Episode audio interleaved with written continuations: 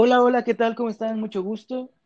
Eh, bienvenidos una vez más a este humilde canal de podcast. Muchas gracias a todas las personas que nos han estado escuchando. Y digo no, porque eh, les agradezco mucho a ustedes, ya que ustedes son los que escuchan, no yo. y, y gracias, sincero, por el apoyo. Como les había dicho antes, por la página, por, bueno, por el Instagram de, de, este podcast. Eh, hoy voy a tener una amiga muy especial para mí en mi canal, en, en este lugar. Eh, ella está en la ciudad de Loja, igual, en Ecuador. Tal vez muchos la conozcan, tal vez muchos no. Aquí lo vamos a descubrir. Hola, ¿qué tal? ¿Cómo estás? Hola, bien, gracias. ¿Y tú cómo vas? Pues yo de lo mejor ahora. Llegando a casita, listo y preparado como para este momento. Perfecto, estamos iguales. Y créeme que, créeme que he estado preparando las preguntas casi, casi eh, unos tres, tres, dos días más o menos. Eh, como le pregunté a mi primer invitado, te lo volveré a preguntar a ti.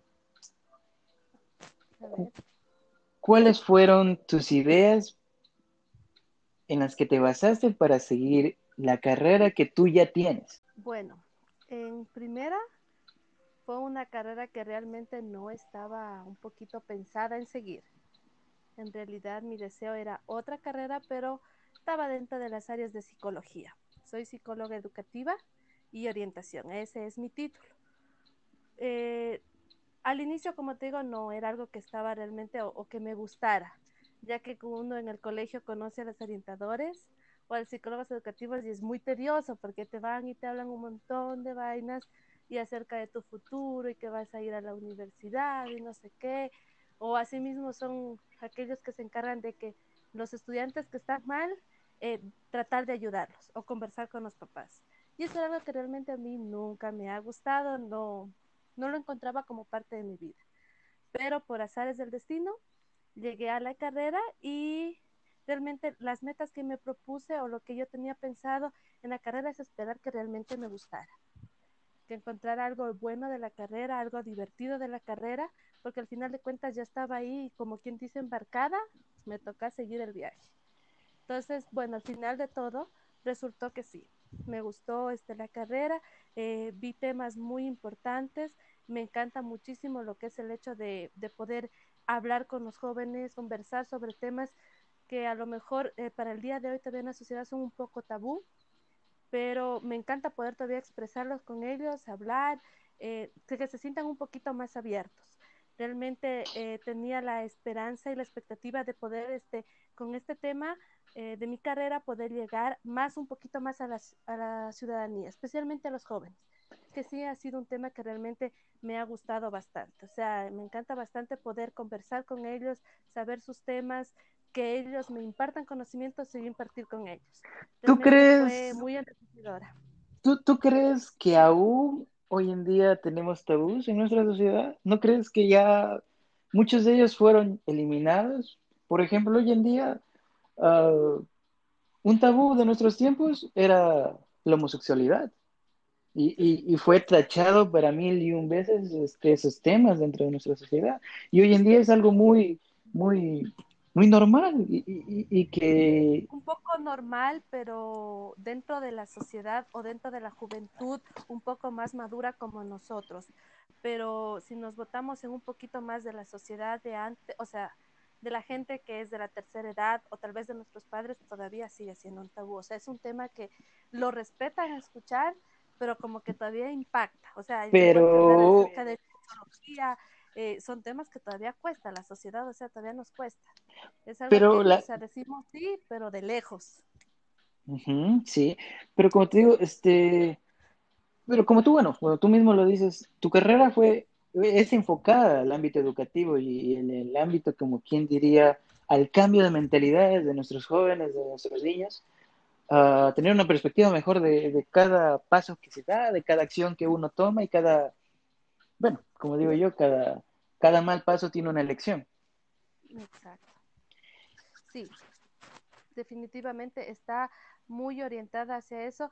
Eh, tratar de buscar más que todo eh, generar en los chicos una concientización, eh, no cambiar a la fuerza o a la mala, sino por el contrario, a través de lo que ellos quieren o de las experiencias que han tenido, enseñarles otras. O sea, eh, tengo un montón de anécdotas que me tocaron vivir muchísimo en, cuestiones de mis prácticas ya a punto de salir de la universidad, ya las profesionales, las preprofesionales, y fueron prácticas que, o sea, aparte de enseñarme a mí, definitivamente llegué a, experimentar hasta dónde puedo llegar. Eh, chicos, tuve un grupo realmente de, de chicos que eran chicos con problemas de adicciones, eh, embarazos precoces y trabajar con ellos fue realmente muy enriquecedor. ¿Cómo te, cómo, te benefició todo esto a ti? ¿Cómo tu carrera te ha beneficiado en el día a día a ti? En el ámbito desde el sencillo hecho de, de entender más a la sociedad, desde quitarme esos sesgos cognitivos que hablamos en psicología, de creer que esto es y así tiene que ser. Eh, me ha ayudado hartísimo, por ejemplo, desde decir, esta persona es así y así es y no tengo que preguntar por qué es. O el hecho de que a lo mejor alguien tenga que en la calle coger y, y a lo mejor porque vemos una persona que sea eh, votando en el ámbito, por ejemplo, de lesbianas, eh, homosexuales, etcétera, el, el, el quedar viendo porque amor es amor, o sea, aunque sea un poquito trillado, amor es amor, al final de cuentas, si dos hombres o dos mujeres se aman, está bien, y eso me ayudó hartísimo a entender, o si una chica pasa por problemas, pasa por dificultades, quedó embarazada, el hecho de no juzgar, o sea, de no criticar, de no saber, pero tan chiquita embarazada, no es cuestión de por qué tan chiquita embarazada, es cuestión de saber qué hay detrás para que ella haya quedado embarazada. Y son temas que a lo mejor a los papás les cuesta mucho hablar acerca de sexualidad, por ejemplo que, por ejemplo, la utilización de métodos anticonceptivos, que o sea, es algo que no le puedo hablar porque es como darle chipe libre, como dice uno en el argot popular. Entonces, no le puedo hablar de eso porque es como decirle que vaya y tenga. No es así. Por el contrario, lo orientas, inclusive lo fomentas al chico a querer averiguar más acerca de temas que ellos eh, consideran que, que por que si utilizo tal método no voy a quedar embarazada o no va a quedar embarazada, es mentira. O sea, existe un riesgo en cualquier tipo de, médico, de método que pueda utilizar, pero siempre y cuando si uno tiene sus debidas precauciones y todo, si uno les enseña a los chicos cómo realmente tiene que, que uno cuidar para cuidar a los demás, eh, es muy enriquecedor. O sea, definitivamente eso fue lo que más me ayudó dentro de la carrera. O sea, me ayudó hartísimo a expandir mis ideales, a respetar mucho lo que crean las otras personas y a partir de ello empezar a entenderlos, no a juzgar, a respetar, a callar, a mirar cómo son y continuar. Exacto. Y eso es lo que tenemos que enseñar el día a día, no solo dentro de las aulas o de una institución, sino en el día a día, en, casa, a los amigos, si es que tenemos amigos, tener una, una guía, un soporte. Más bien, si es que tú no confías tanto en un profesor o en tus padres, mira, tenemos ese, ese apoyo de, las personas que estudiaron esta carrera, en este caso los orientadores educativos. Ok, y dime, ¿cómo te veías años atrás con respecto a lo que hoy consideras como logros personales? Años atrás, yo, o sea, si años atrás yo estaba estudiando en la universidad, eh, mi meta era lograr este, graduarme de la misma conseguir un trabajo, empezar a independizarme.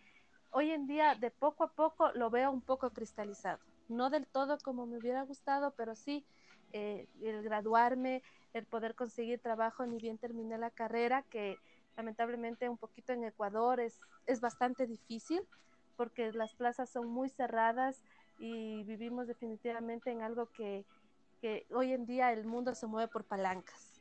Entonces sí era un poquito difícil, logré ingresar, eh, trabajar. Eh, de hecho, trabajé en algo que ni siquiera también estaba esperado. Definitivamente mi vida ha sido llena de muchas sorpresas, porque mi carrera, como bien digo, es psicología educativa. Eh, trabajé como psicóloga infantil. Y no solo me di mi cariño, sino también me di hasta mi capacidad de comprender y, de tener paciencia. O sea, es increíble, tuve que trabajar con niños pequeños y definitivamente he visto algo muy lindo. ¿Y lo educativo no va de la mano con la psicología infantil, digo yo. Se supone que sí. la educación va desde los primeros pasos. Sí, pero nosotros nos vemos un poquito más en la psicología infantil, digamos, se encarga desde que nace a lo mejor el niño hasta los primeros años de escolaridad y en cambio nosotros nos abrimos en un rango un poco más amplio. Si bien nos daban lo que es un poquito de trabajar con niños, no era tan centrado en los niños, sino también centrado en adolescentes, en los problemas que viven los jóvenes, inclusive hasta chicos de universidad, eh, las diferentes poblaciones un poquito ya más grandes. Fue la mm. forma en la que encaminaron, a lo menos acá en mi carrera, entonces sí fue medirme un poquito porque hay muchos temas que en psicología infantil ven muy a profundidad, desde el hecho de a lo mejor técnicas, que no es lo mismo trabajar con un niño un poco más grande que trabajar con los niños que me tocó a mí trabajar de, que tenían tres años. Entonces, desde las metodologías, desde el cómo voy a, llegar a los chicos, desde utilizar canciones infantiles que eso no me daban. Fue, un cambio fuerte. sí, un cambio totalmente fuerte. De hecho, pero siempre me ha encantado. O sea, soy de las personas que a lo que le viene y si veo que es una oportunidad increíble, le doy. Me ha encantado siempre experimentar cualquier tipo de situaciones que venga. Entonces, acepté el trabajo de, de ser este parvularia y definitivamente los dos años que trabajé ahí, increíbles. Bien, usted. O sea, la oportunidad que te llegó la aprovechaste y, y, de ahí te llevaste lo mejor que, que, que pudiste definitivamente.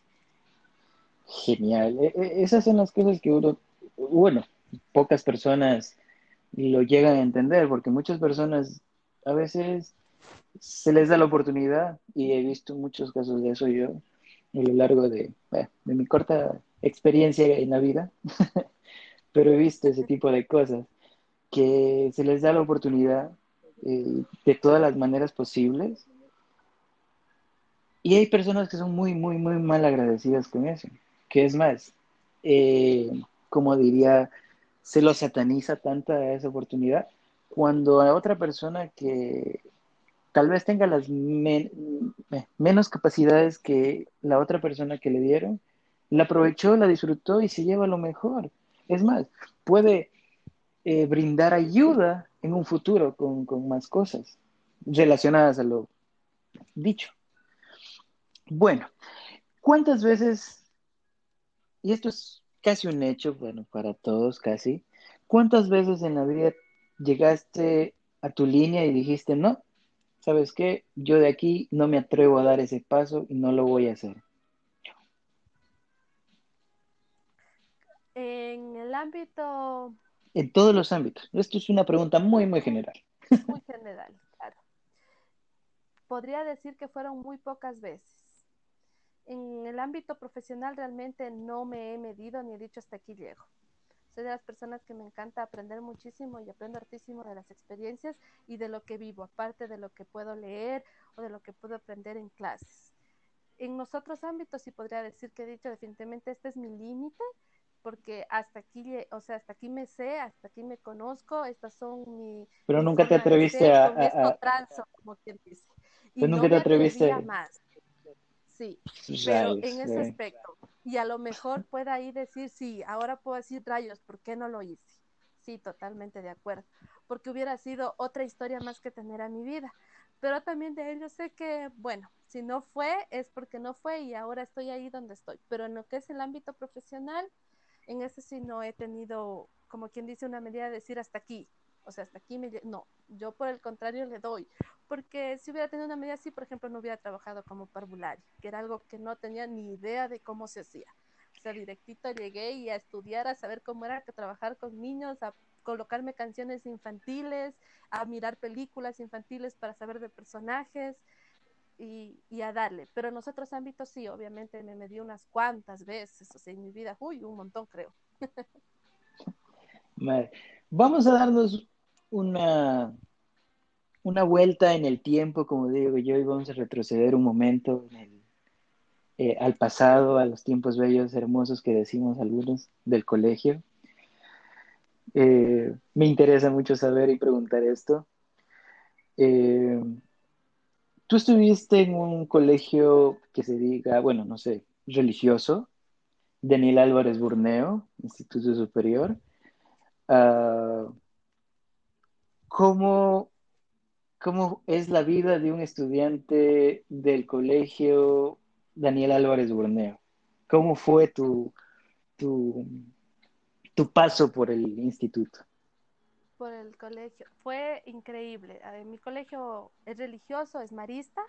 Eh, claro está que este, las visitas a veces que recibíamos, como era el colegio es tan grande, hay tantos estudiantes que era creo una vez al año para todos, para que todos puedan asistir. Pero eh, súper bien. Creo que al inicio sí me costó un poquito, me costó un poquito porque eh, habían como en todo, como en todo lado, como en todo colegio, a lo mejor hay chicos que a lo mejor uno no o no, no, no compaginan tanto con uno y tuve unos ciertos problemas, pero de ahí yo me la disfruté completamente el colegio, o sea, me la pasé excelente, conocí a grandes personas, grandes maestros, no, me lo pasé súper, súper bien, o sea, súper bien.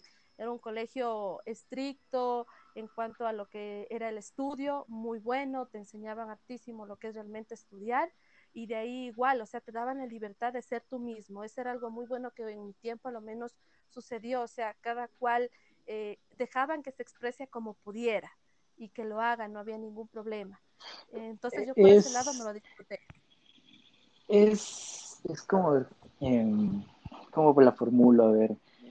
Em, en un colegio religioso se tiene el mito, digo mito entre paréntesis, entre comillas, porque yo no lo sé, lo he escuchado, a veces me lo han enfatizado muchas veces, pero se dice que en un colegio religioso no hay mucha libertad de expresión. O sea, que primero tiene que ir Dios y todos los santos antes de cualquier otra cosa. ¿Es o no es así? Yo creo que sí cuando de verdad la escuela es demasiado o muy religiosa. Nosotros, a pesar de, de que era realmente es un colegio marista, yo antes de estar en el técnico, estuve un año en el, en el Colegio La Inmaculada, que ese sí era un colegio religioso.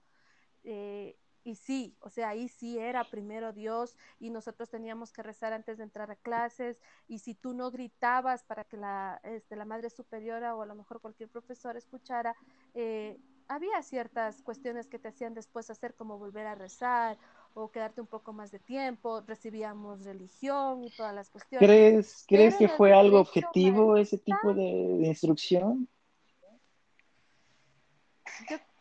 yo, creo que eh, ya depende exclusivamente de las particularidades de cada cual, porque si, o sea, yo de decir que pueda a lo mejor a un hijo colocarlo en un colegio así, religioso, religioso como tal, eh, tanto, no porque los limitan. De cierta manera se limita el hecho de que las faldas no tan altas o que los chicos no con el cabello eh, largo que se dejen crecer o a lo mejor no con un arete, las chicas no con un arete más del estrictamente que, que te colocan cuando naces, eh, que no se te vea mucho el cuerpo. Eh, esas cuestiones, por ejemplo, conmigo un poquito como que no van, porque es privatizar al estudiante, o sea, es definitivamente ahí sí es sexualizarlo porque si la chica se pone una faldita corta y a lo mejor la blusa tiene un escotecito más abajo, eh, nadie tiene por qué mirarla. Pero si nosotros prohibimos... Es, es, más bien, es más bien la educación que uno le imparte, bueno, los valores más bien, no es educación, es, valores más que nada. Saber respetar al sexo opuesto, en este caso. Exacto. Sí, pero yo creo que acá en el colegio marista, por el contrario, no. Eh, a pesar de que ellos sí, este, la Virgen y todo, o sea, siempre rezábamos los lunes entre todos, pero no era así. O sea, ellos aceptaban el, cómo vaya un estudiante vestido, si a lo mejor utilizaba gorra y a lo mejor para clases sí tenga que sacarse, pero en el recreo tranquilamente utilizaba gorra, su cabello largo, a lo mejor sí traía un arete extra. Eh, nosotros en ese lado en el colegio acá sí, pero en un colegio ya estrictamente muy religioso, que, que uno sepa que es religioso como la Inmaculada y como tal, sí es un poquito muy complicado, de hecho. ¿Qué te llevas de la experiencia religiosa de un colegio? O sea,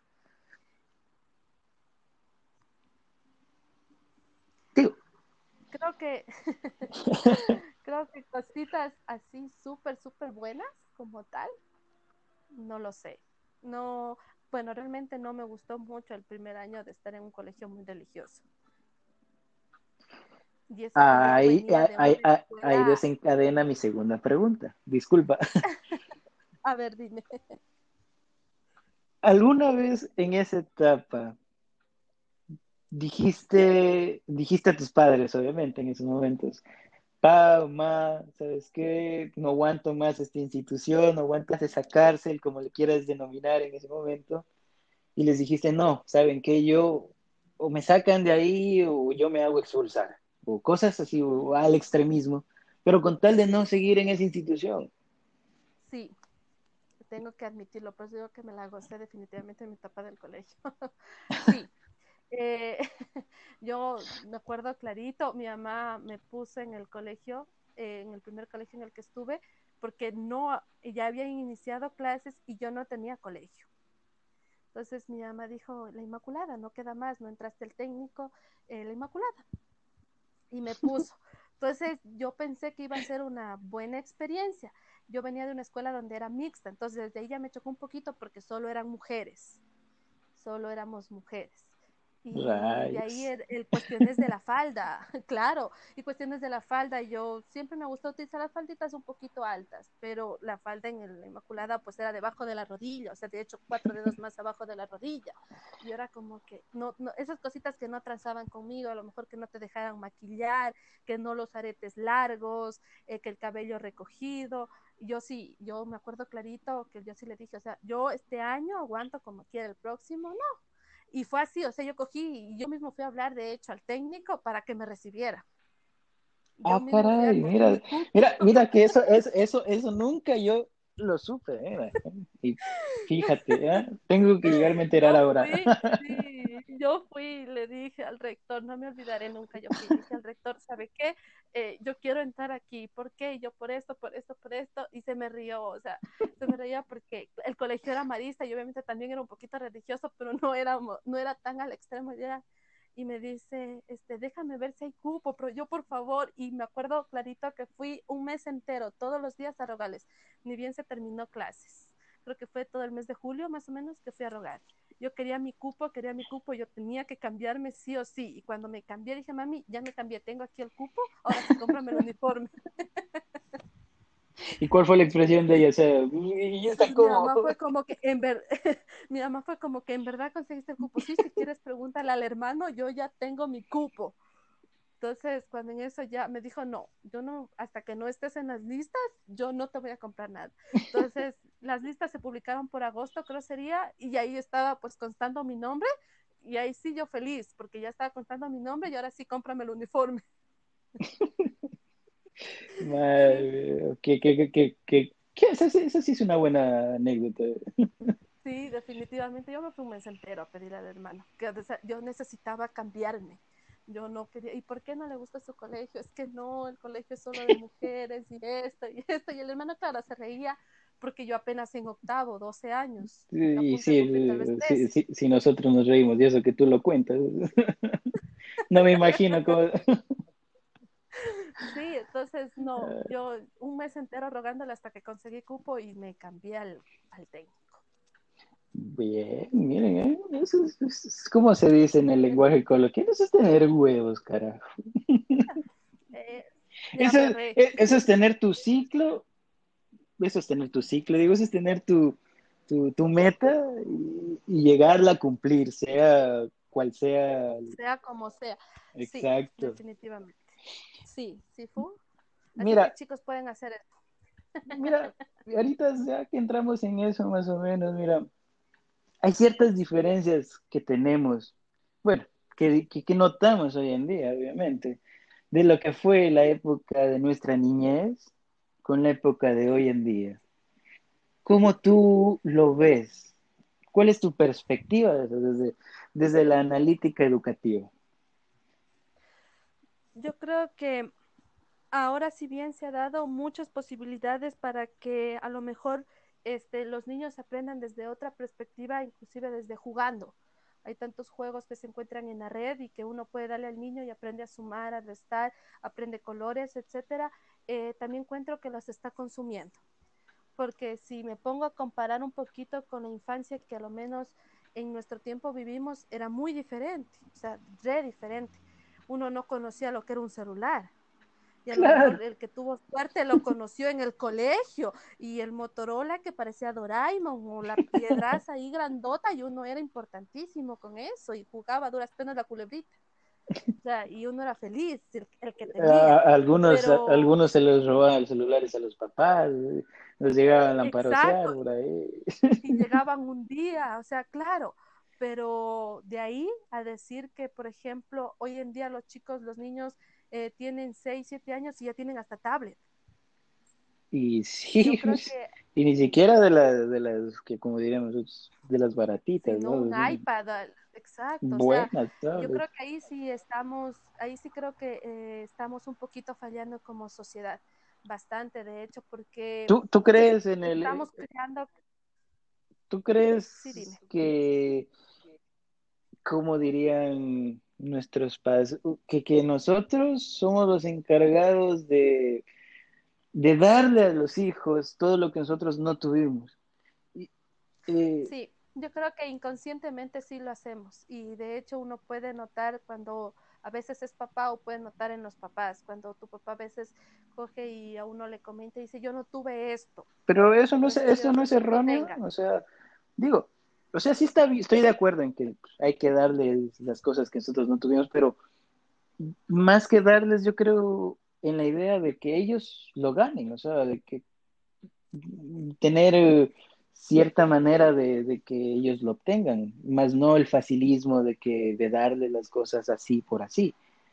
Porque que, tú inculcas eso a tus hijos, o sea, es, es, como ibas a decir tú, crear vagos, personas que, que, esperan que lleguen las cosas a uno cuando hay muchas cosas detrás de lo que, mucho sacrificio para que tú llegues a obtener eso.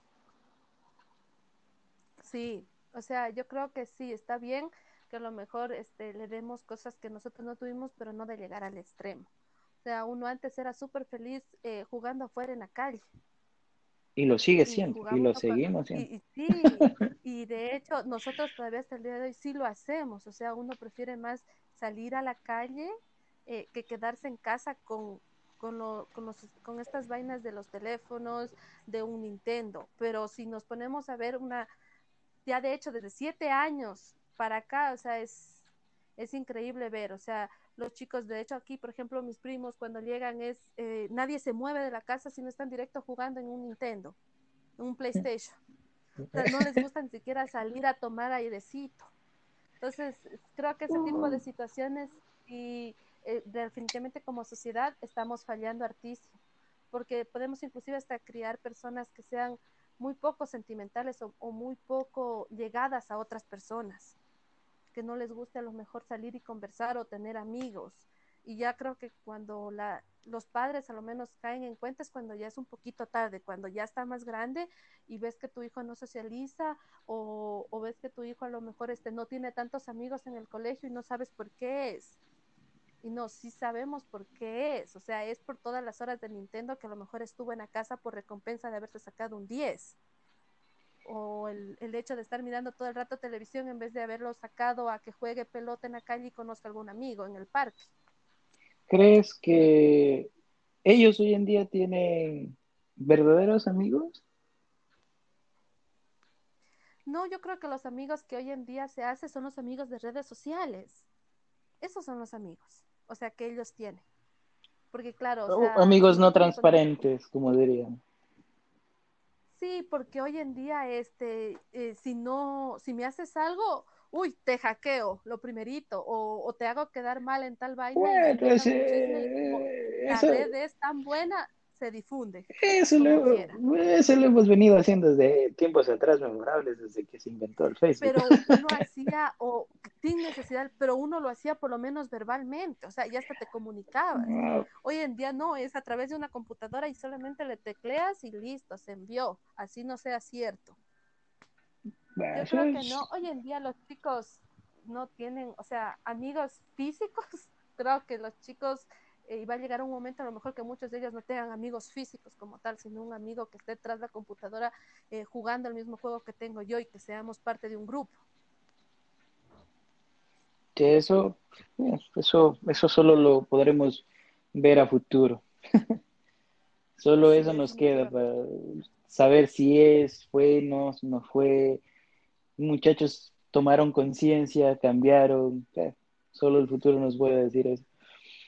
Y hablando de, bueno, tomando tus palabras de que nosotros somos más de salir, tú eres una persona que, que eres más de estar afuera o estar en casa.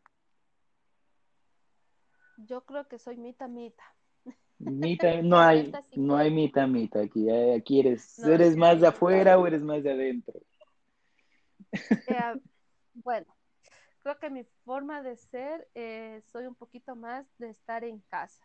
Me gusta bastante ver películas, ver documentales. Chicos, tomen nota. Y si salgo, por favor, de leer, no sé, de aprender a lo mejor algún otro idioma, etcétera, o de saber acerca de historia, ya, soy un poquito más de eso siempre me ha encantado bastante lo que es investigar, averiguar, o sea, algo que me muestran en televisión y que a lo mejor un término que no sé, lo investigo, lo busco, veo ejemplos para saber qué es.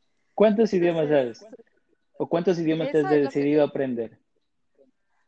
Por ejemplo, no, a mí me encantaría, por ejemplo, ahorita es hartísimo aprender coreano, eh, inglés, fomentarlo más. De hecho, lo necesito para mi maestría.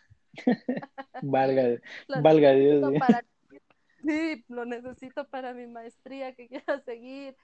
Eh, francés, porque algo que siempre me ha gustado y me llama hartísimo la atención es viajar. Eso siempre me ha llamado hartísimo. O sea, ir a otro lugar, conocer sus costumbres. Pero solo me ha llamado de... me ha llamado la atención, claro, hasta ahora no lo he podido hacer. O sea, tengo, obviamente, tengo que pisar bien en la tierra, como quien dice, y tengo que esperar no, pues, ¿cómo vas a pisar en la tierra? Tienes que pisar en el avión para poder salir, si no, ¿cómo? Claro, pero para pisar en el avión necesito money. necesito, necesito, y, obviamente tengo que juntar para ello. Soy mucho de hogar, creo que eso es algo que mis papás me han inculcado, soy mucho de familia, o sea, del sentido de siempre estar muy al pendiente de la familia. Eh, soy muy en ese aspecto, entonces siempre he pensado eso, por eso no, no creo que me he movido más allá, pero estoy pensando que ya es momento de hacerlo. Pero si me dices, como me preguntabas, yo soy obviamente un poquito más de casa, o sea, si salgo, como te, puede, te puedes, o sea, lo puedes constar tú, pero salgo muy poco en realidad. Para lo que salen ahora, o sea, los chicos o la gente de mi edad, sí soy un poquito menos. Claro está que sí me la gocé bien también en la universidad, entonces ya estoy bien. He compensado esa, sistemática. He compensado lo que ahora estoy trabajando. Sí, literal. bueno, ahorita es que mencionamos casa, familia, ¿cómo, cómo la estás pasando ahora con, esto, con, con la pandemia? ¿Cómo la pasaste en los primeros meses, en los primeros momentos, en la primera oleada, como dicen muchos? Ay, no. Creo que ahí me dio toda mi paciencia, definitivamente. Eh, no, no, este, yo siempre soy mucho de, hacer acá este chistes en mi casa y yo siempre les decía, creo que parecemos un reality show. Ahorita aquí encerrados ya nos estamos volviendo locos. Un día de estos nos vamos a comer uno al otro. Porque es difícil, sí, pues, o sea, nos costó bastante medirnos, eh, a lo mejor no pelear, eh, sí nos costó, pero también nos unió también nos unió un poquito a, conocernos, a, conocernos un poquito más, pero sí me costó, a lo menos a mí me costó, que me encanta mucho estar más tiempo sola. ¿Crees que tus padres te llegaron a conocer un poco más? Llegar a conocer un poco más a, la Jennifer que, que poco, que, poco veían, o sea, en el sentido de, de, de tu personalidad más a fondo. Sí, yo creo que sí, nos dio la oportunidad, es que ahora que, por ejemplo, ya se volvió un poquito la normalidad, eh, trabajan, o sea, como todo el tiempo.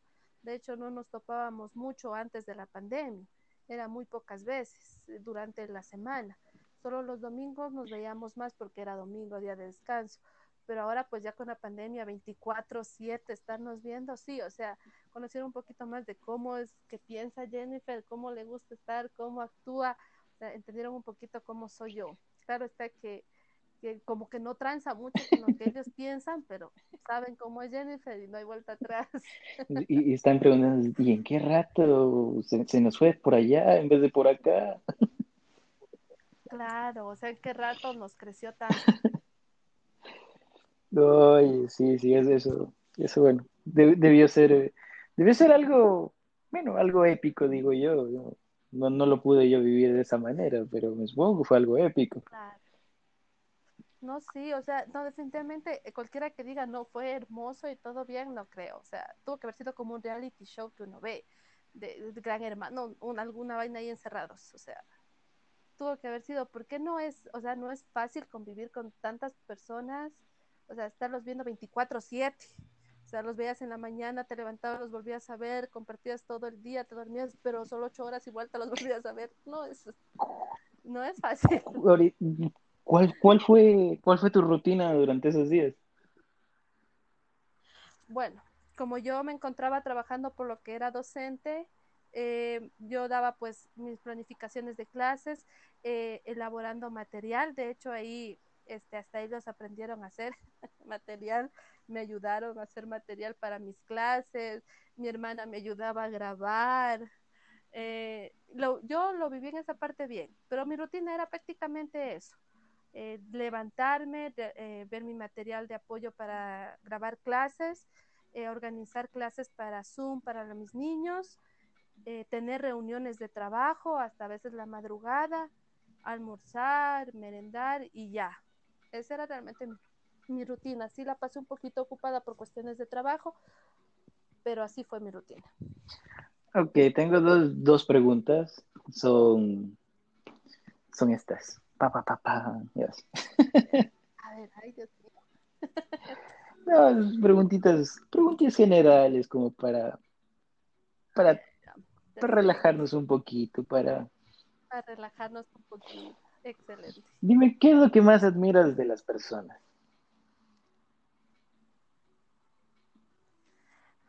¿Qué es lo que más admiro de las Ujú. personas? Creo que admiro la capacidad que tiene cada persona para, para salir adelante, para sobrellevar cualquier situación. Creo que eso me ha llegado a admirar altísimo, o sea, de ver eh, la capacidad que puede tener cada uno para poder afrontar cualquier tema. Eh, me parece increíble que eh, la, la, persona aprenda a resolver cualquier situación, a veces no rápido, a veces me toma un poquito de tiempo, pero al final lo hace. ¿Y, Creo que eso es algo que sí admiro bastante de las y personas. es, Es algo que sí... y, y ahora, y ahora la anti- antítesis de la pregunta? ¿Qué es lo que más te incomoda de A eso? ver. ¿Qué es lo que más me incomoda? ¿Hasta dónde pueden llegar? A veces el, el gradito de maldad que puede, puede existir para llegar a sus metas.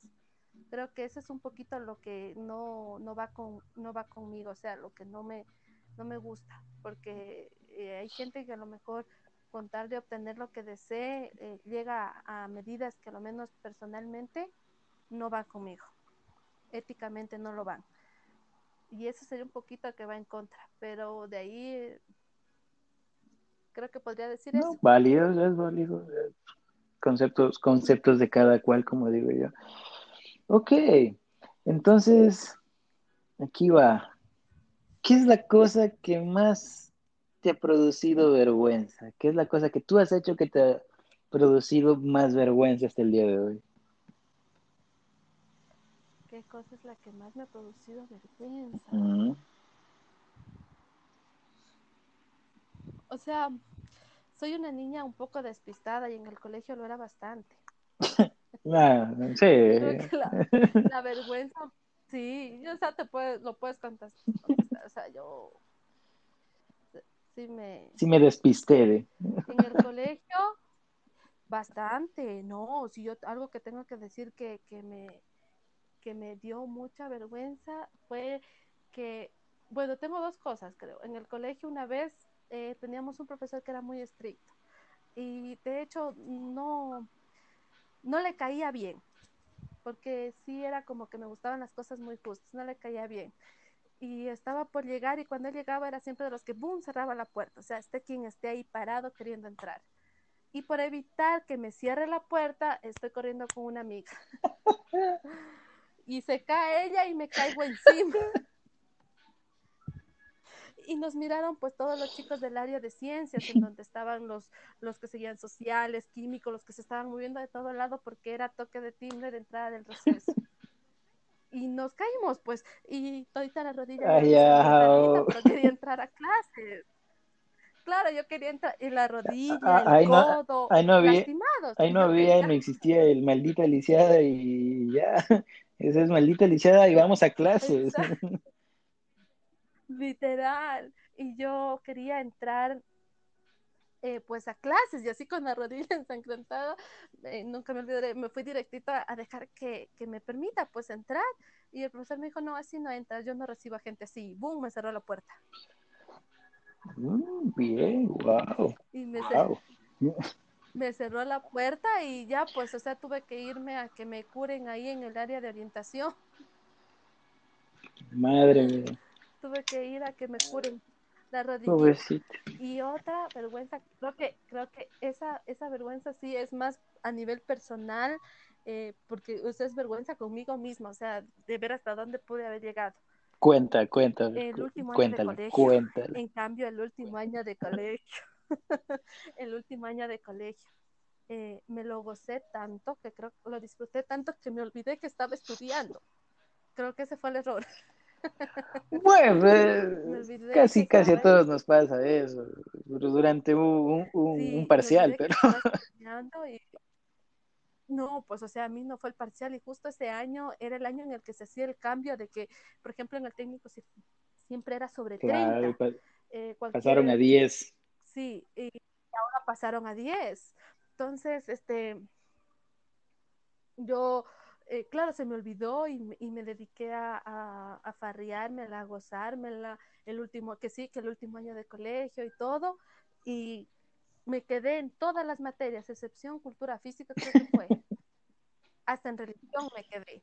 O sea, con el rector del colegio me quedé a supletorios, con todos, con, religión, con el, matemáticas. Con el eh, cual le había pedido el, el, el, el cupo, me quedé hasta el... Claro, el cupo exacto, anatomía, biología. Acá. Me quedé con todas las materias que nos dieron. En el Pero eso no supera a mi amigo. Es una, un, un, amigo, un conocido que llegó a quedarse en todas las materias totales y totales, o sea, literal, totales. creo que me faltó, a mí creo que solamente me faltó cultura física. Creo que en cultura física no me quedé porque me llevaba súper bien con el profe, pero pero de ahí con el resto me quedé y yo juraba que solo me quedaba en dos. Entonces yo iba contentísima a la junta de cursos cuando voy a ver, madre mía bendita, era toda la lista, o sea, estaba en todas las materias de Jennifer Pozo señalada. Entonces, claro, ahora cómo le digo a mis papás, ¿no? Entonces, no, o sea, claro, ahora ya es como anécdota y me causa chiste. Yo claro que nunca les dije que me quedé en todas. Creo que mi papá se enteró ya el día que fue a ver eh, si pasaba y yo estaba en clases de de religión para poder entrar a dar la prueba de supletorios. No, Te iba haciendo tranquilo, si no, si no supieron, ahorita les envío el mensaje que escuchen el, eh, este podcast. No. no, si ellos sí, sí supieron, o sea, ellos, claro, después sí supieron, o sea, mi papá lo supo porque él fue pues a, a ver, a pensar que ya había pasado las dos materias. Total, yo ese día tenía exámenes de 7 de la mañana a 1 de la tarde porque como eran todas las materias, entonces la señorita Pozo se tuvo todas las materias, ¡boom! No, qué pesado, ¿no? Yo, me salvé de eso, yo, yo por claro. lo menos me salvé eso el último año. Y digo por lo menos el último año. No, esa fue, esa sí fue una vergüenza que después dije, chuta, que quedé mal, o sea, quedé pésimo, pésimo, pésimo, pésimo. Dije, Dios mío, me quedé en todas, pero como reverenda vaga mismo como. ¿Cuál de las personas dentro de tu familia es la que tú más admiras?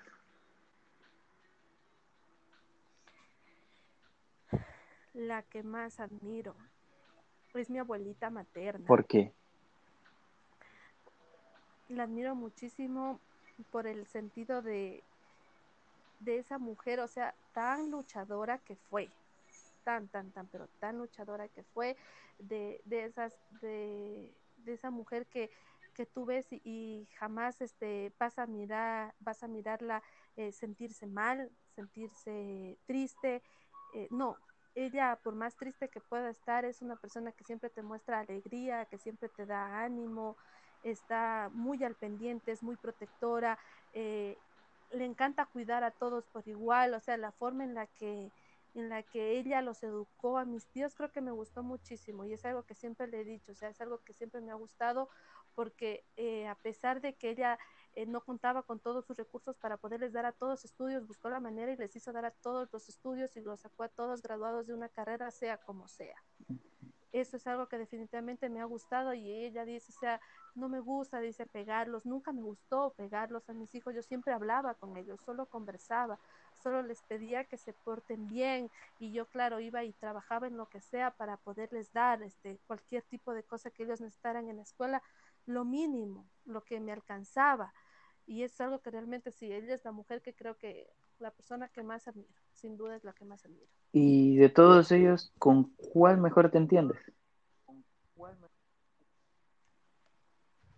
¿Con cuál? ¿Con mis tíos? Eh, no, en general, en general, dentro de tu núcleo familiar, como te repito, eh, ¿con quién te entiendes más?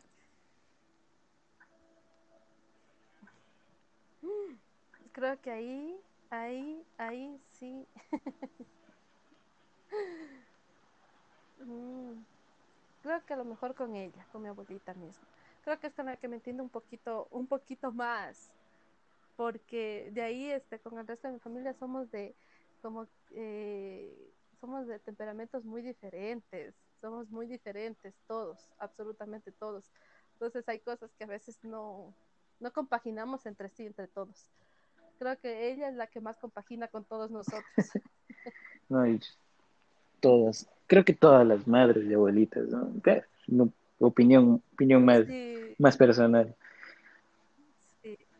¿Cuál, es, ¿Cuál es tu mayor miedo? Sí, ella. Mi mayor miedo. Uy, ahí me cogiste en jaque. Así era como debía ser.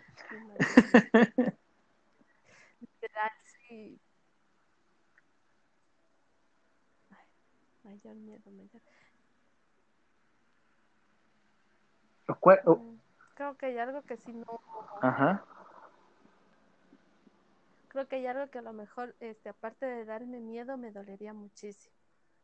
Es perderla a ella, mi abuelita. Soy muy pegada a ella.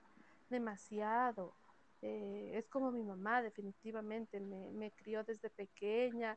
Estuvo tan al pendiente de mí que creo que ese es mi más miedo. El día que a lo mejor ella no esté físicamente aquí. Creo que sí, ese sería mi más miedo. O sea, porque es como, a veces es mi polo a tierra. Entonces sí me dolería porque es como quedarme sin, sin mi horizonte. Mm. Bueno, ¿qué te puedo decir? No. Este es un ciclo y hay que estar preparados, como digo yo. Yo ya los míos los perdí. Bueno, no los perdí, los llevo siempre conmigo, pero partieron ya de este mundo físico. A ver, volviendo a un tema. Eh, ¿Hay alguien en tu vida en estos momentos? ¿Estás saliendo con alguien en tus vidas? En, tu... ¿Estás saliendo con alguien? Ay, no. De nuevo, muchachos, apunten. Ya, soltera. Apunten, por favor. sí, literal. No, definitivamente no. Me he dedicado muchísimo a lo que es eh, mi trabajo y, y a, a, lo que es este, a lo mejor conversar con amigos, salir con amigos, todo hasta ahí. Uh, ¿Te arrepientes de algo en esta vida? No, de absolutamente nada. Todo lo que hice me ha llevado hasta ahora y hasta ahora lo que he hecho me ha encantado. Entonces no, no me arrepiento de absolutamente nada. De todo muy agradecida. Bien, bien.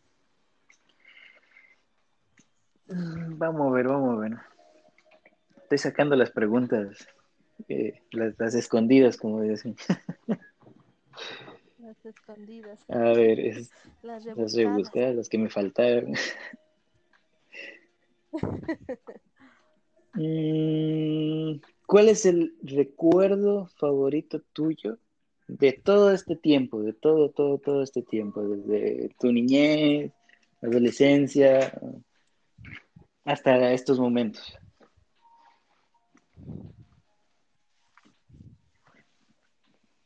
Mi recuerdo favorito. Creo que mi recuerdo favorito eh, fue el día en el que me gradué. Gradué de... Fue el día en el que me gradué de la universidad. Así me gusta, concretando. Eh, sí, el día que me gradué de la universidad, creo que ese es mi día favorito. El, el hecho de estar este, con mi familia, que bueno, es pequeña, el estar con mi familia, con, unos, con mis amigas. Ese día creo que es mi día favorito. Mm, muy, muy, muy, muy válido. Y bueno, pues yo te quiero agradecer de todo corazón por haber estado aquí hoy conmigo en esta conversación, entrevista, mezcla de muchas cosas.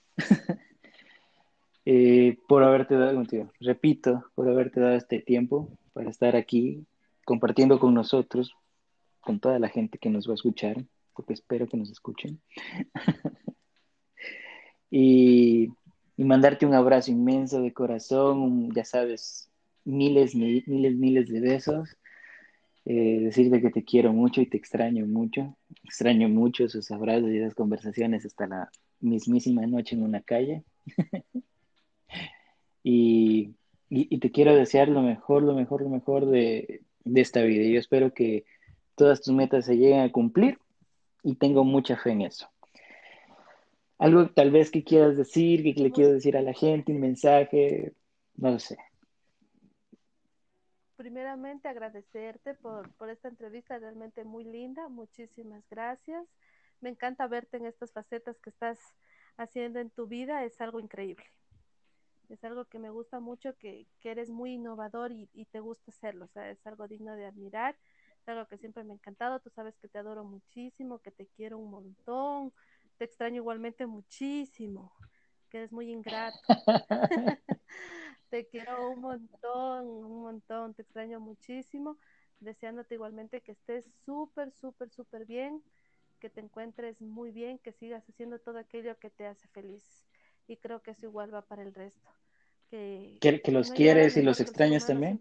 Todo lo no, que, que no hay nada mejor que que la persona, que uno haga lo que realmente quiere hacer y que lo haga feliz. Todo lo que uno hace con amor y lo hace bien, definitivamente son obras muy bien hechas. No te queda más que después solo la satisfacción de haberlo hecho. Todo trabajo que uno tiene que hacer siempre tiene que ser con amor, con dedicación, con mucha paciencia y salen las cosas perfectas. O sea, definitivamente Dios pone las cosas cuando tiene que ponerlas en su momento exacto y si en ese momento a lo mejor nos toca llorar o nos duele, es porque tiene que ser así para después reír. Y agradecerte muchísimo por esta oportunidad, por haber conversado en este momento. Te extraño un montón esas conversaciones igualmente hasta las mismas horas. Espero que te cuides muchísimo. Te envío muchos besos. Y bueno, muchachos, esto fue el segundo episodio de Entre Nos, Entre Dos. Y agradecerles nuevamente infinitamente. Muchas gracias.